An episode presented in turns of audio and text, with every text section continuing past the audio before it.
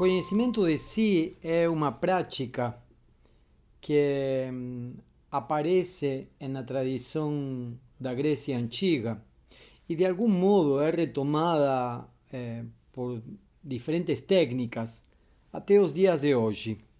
Eu sou Daniel Omar Pérez e este é o podcast de Filosofia e Psicanálise.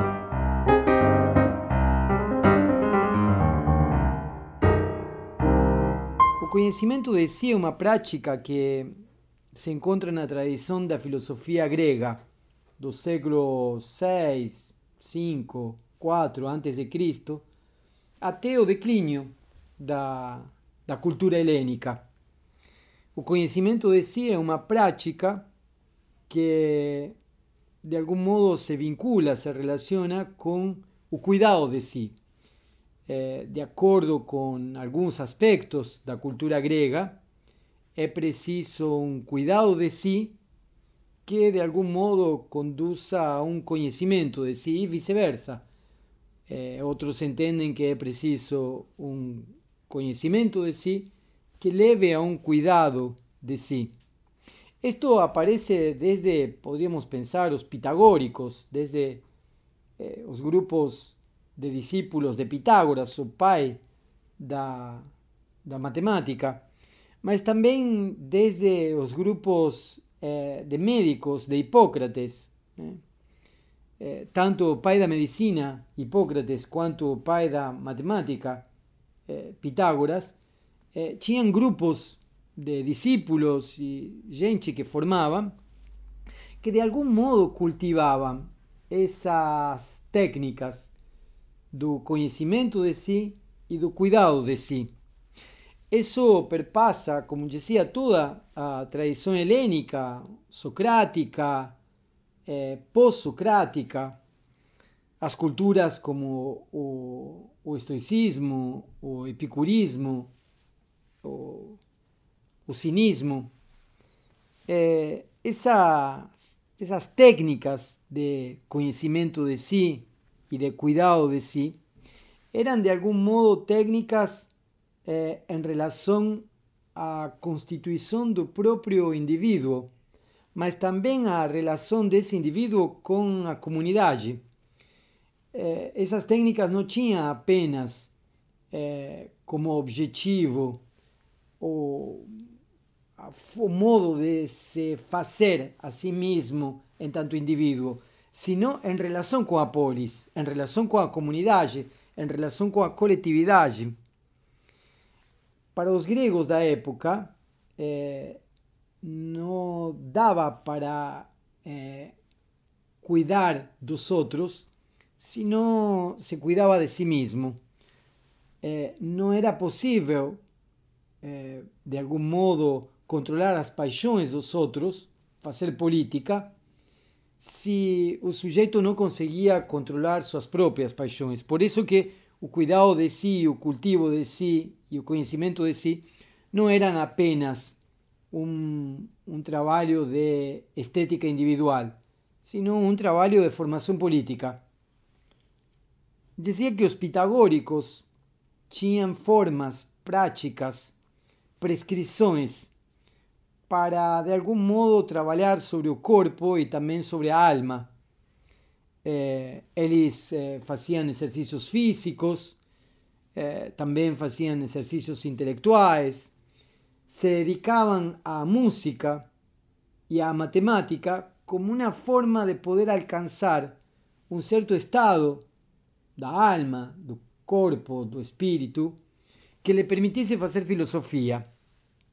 Então, esse conhecimento de si conduzia a um cuidado de si e o cuidado de si conduzia a um conhecimento de si para poder alcançar uma verdade, para poder fazer aparecer a verdade.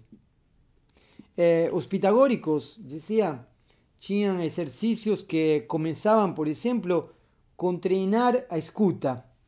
Eh, eh, discípulos eh, iniciantes, eles eh, entendiam que primeiro era preciso escutar. E, e nas salas de aula dos pitagóricos, os, eh, os iniciantes só podiam ouvir, não tinham é, direito, poderíamos dizer assim, nem de tomar nota. Era preciso que eles só ouvissem. Então passavam anos ouvindo. Depois passavam anos tomando, fazendo anotações, tomando notas, fazendo anotações. Depois podiam levantar a mão para perguntar. E muitos anos depois, ainda, eles podiam dizer o que pensavam.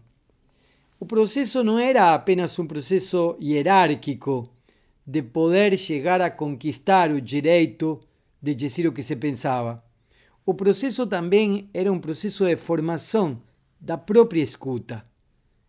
Treinar a escuta. Ao mesmo tempo, então, que se cuidava do corpo com os exercícios físicos, com as dietas, com o controle sobre as comidas e as bebidas, também se fazia a mesma coisa sobre eh, psique.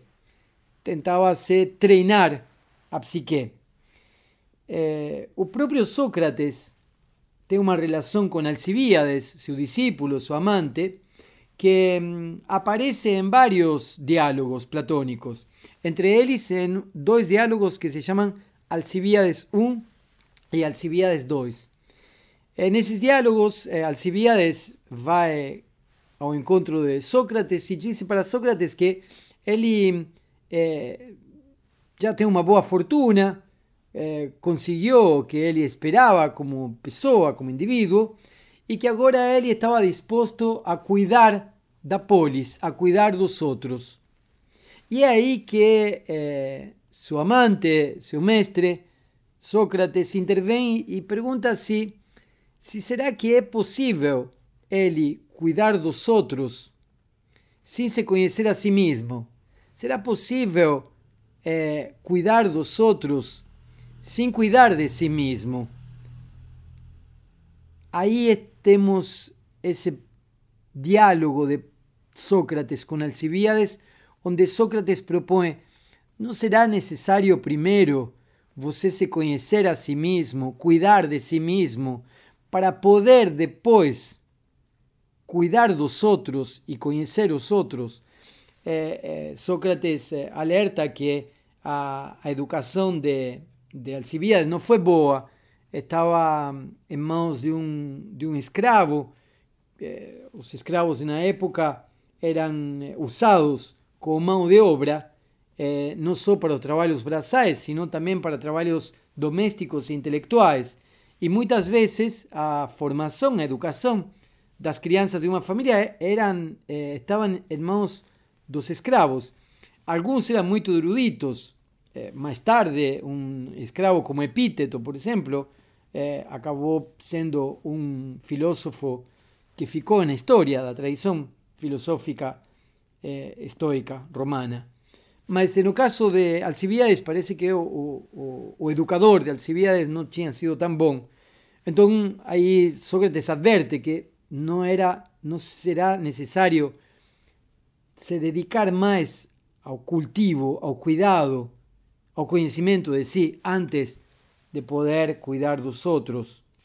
De fato, en la pedra que se encontraba eh, o templo de Apolo, donde eh, de algún modo los peregrinos llegaban para preguntar para Pitonisa e a Pitonisa perguntar para Apolo sobre o destino de suas vidas, o destino de seus, da vida de seus seres queridos.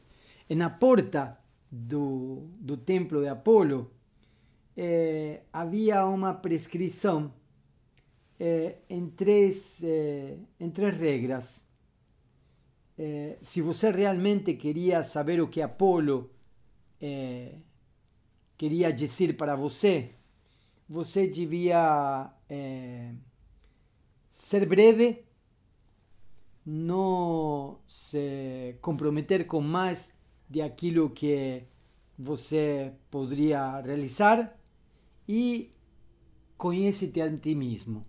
Seja breve, não se comprometa com mais daquilo que você pode realmente fazer e conhece-te a ti mesmo são prescrições para poder entender o que a pitonisa enviava como mensagem de Apolo para os sacerdotes diante da pergunta dos peregrinos, quando eu queria saber qual era meu destino, como terminaria a guerra, eh, quem era Sócrates. Então eu para o, templo de Apolo, perguntava para os sacerdotes, os sacerdotes perguntavam para Pitonisa, a Pitonisa perguntava para Apolo, Apolo recebia a mensagem, devolvia para Pitonisa, Pitonisa devolvia para os sacerdotes, os sacerdotes escreviam e, en, e entregavam para o, o peregrino. E aí, uma das prescrições era conhece-te a ti mesmo. Se você realmente quer saber qual é a verdade do seu destino, conheça-se a si mesmo. Então, nós vemos que o conhecimento de si aparece como uma prática na cultura helênica. Eh, essa prática do cuidado de si, em alguma medida, é substituída eh, pelo exame de consciência. Há técnicas de exame de consciência na, na antiguidade grega, mas eh, de algum modo essas técnicas de exame de consciência da antiguidade grega eh, são heredadas pela era cristã, pela época medieval, podríamos dizer assim. Então, eh, o pensamento cristão hereda esse exame de consciência que se vincula com a ideia de culpa e com a ideia de pecado. Então, aparece como substituto do conhecimento de si o exame de consciência. E na modernidade, e aqui já estamos falando dos anos 1600, 1700, na modernidade aparece a prática da introspecção. Quer dizer, primeiro temos o conhecimento de si, com todas as suas técnicas, depois temos o exame de consciência da religião cristã, e na modernidade temos a introspecção, quer dizer, o autoexame, o exame do interior de cada um. Kant será um dos que criticará essa, essa técnica, porque, de acordo com Kant, a tentativa de me conhecer a mim mesmo a partir do método introspectivo implicaria querer conhecer um estado interior eh, na medida em que eu sou afetado por esse estado. Quer dizer, eu tento eh, interrogar meu estado de tristeza, mas eh, sendo tomado pela tristeza. Eu tento eh, examinar meu estado de euforia, estando tomado pela euforia. Então, eh, Kant entende que essa técnica de introspecção não leva a conhecimento nenhum. Ao contrário, é apenas um depoimento de uma pessoa que está afetada justamente por aquilo que quer conhecer. Não há, podríamos dizer, conhecimento de si que permita um resultado objetivo, porque estaríamos sempre afetados pelo estado de alegria ou de tristeza, de calma ou de euforia que queremos examinar.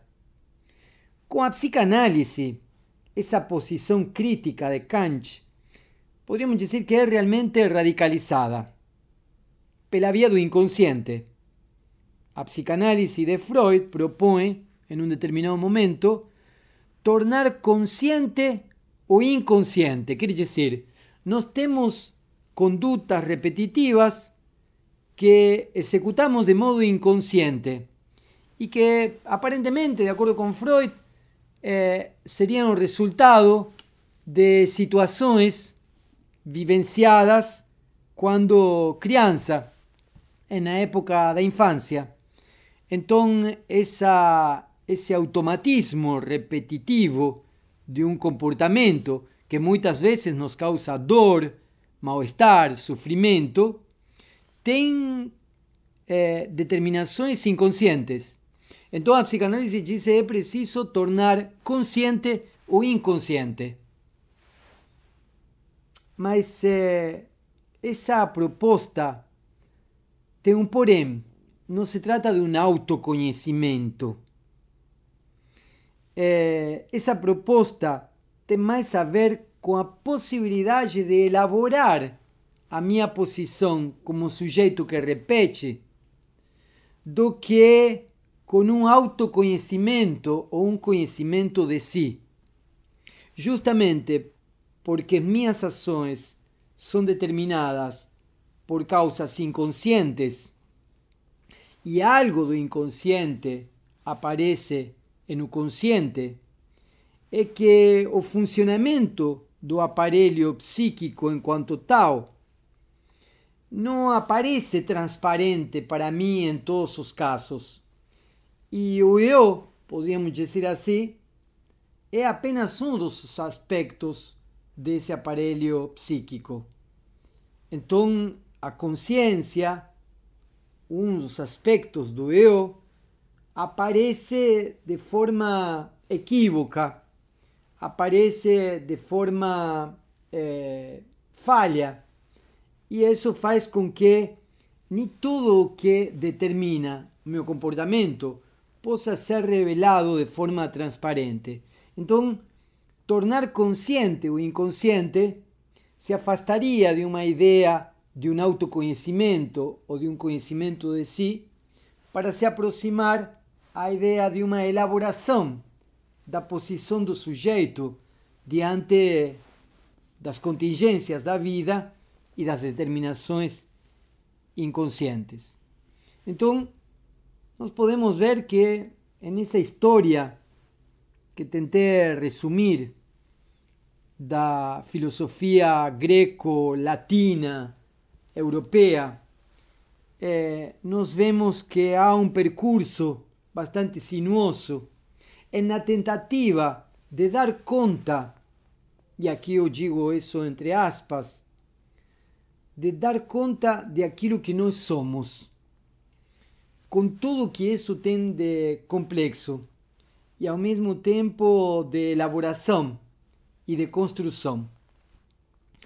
O conhecimento de si e o cuidado de si, poderíamos dizer que tem diferentes nuances e muitas delas não são necessariamente as de um conhecimento transparente, claro, unívoco e definitivo.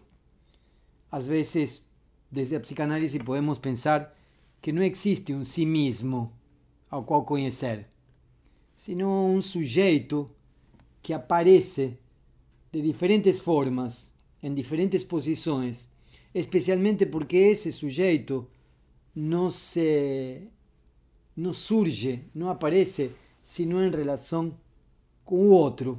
E esse outro muda no espaço e no tempo. Terminamos por aqui.